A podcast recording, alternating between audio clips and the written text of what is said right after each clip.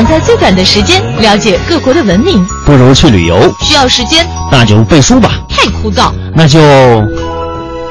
在这里，在这里你会知道世界之大，在这里，在这里你会感受生命的神奇。这里有筷子那人读老爷车博物馆、烧饼博物馆、酒文化博物馆、博物馆。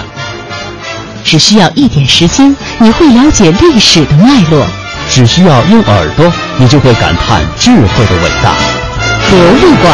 好奇。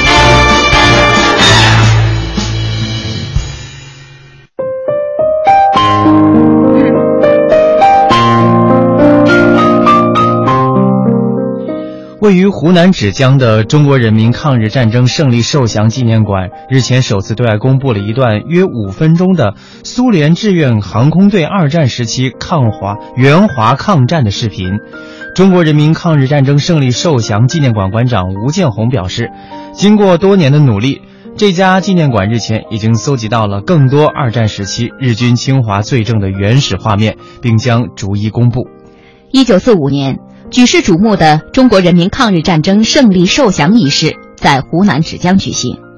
为纪念这一重大历史事件，中国与芷江修建受降纪念坊。一九九五年，受降旧址附近扩建，新建了中国人民抗日战争胜利受降纪念馆。二零一四年下半年，湖南省决定提质改造受降纪念馆，旨在纪念中国人民抗战胜利七十周年。提质改造后的中国人民抗日战争胜利受降纪念馆，已经于今年的四月十八号正式对外开放了。一批珍贵图片、文献和原始的视频资料第一次在馆中公开展出，包括日军降书、日本向中国投降的原始视频资料等珍贵史料。据透露，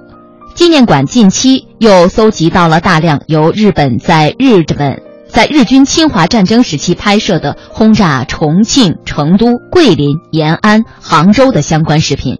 这些日军侵华的罪证将在抗战胜利七十周年纪念日之前逐一对外展播。那么，吴建红说，中国人民抗日战争胜利受降纪念馆除了继续通过文献、文物、雕塑、场景还原和图片等方式，展示中国人民与世界爱好和平力量。抗击法西斯侵略之外，还将更多的展播从海内外搜集而来的珍贵的历史视频画面，直观地向世人讲述侵略战争带给世界的惨痛历史，展示抗战胜利的艰辛和中国人民迎接胜利的喜悦。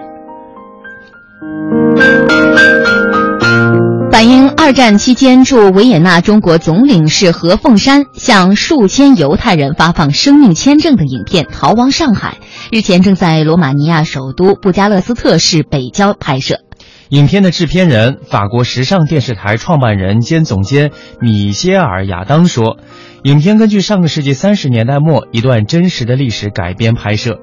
当年他的母亲就持何凤山发放的签证，从维也纳逃亡到了上海。”在二战结束七十年之际，他决定拍摄这部电影，既是纪念亡母，也是表达犹太人对中国人民在犹太民族危难时刻伸出援手的感恩之情。据介绍，纳粹德国一九三八年吞吞并奥地利后，开始对那里的犹太人进行迫害。犹太人逃脱纳粹魔掌的唯一机会是获得一份移民他国的签证。但绝大多数的外国领事馆当时都拒绝向犹太人发放签证。在一九三八年至一九四零年间，中国外交官何凤山顶住各方压力，给数千名犹太人提供前往中国的签证，为他们打开了生命之门。何凤山由此被后人称为“中国辛德勒”。亚当表示，影片的主要演员来自多个国家，拍摄工作将在五月份结束。这部电影在世界反法西斯战争胜利七十周年放映具有特殊的意义。如果影片《逃亡上逃亡上海》取得成功，他将把摄制组带到上海，在当年的犹太人聚居区拍摄续集，反映犹太人来到上海之后的生活。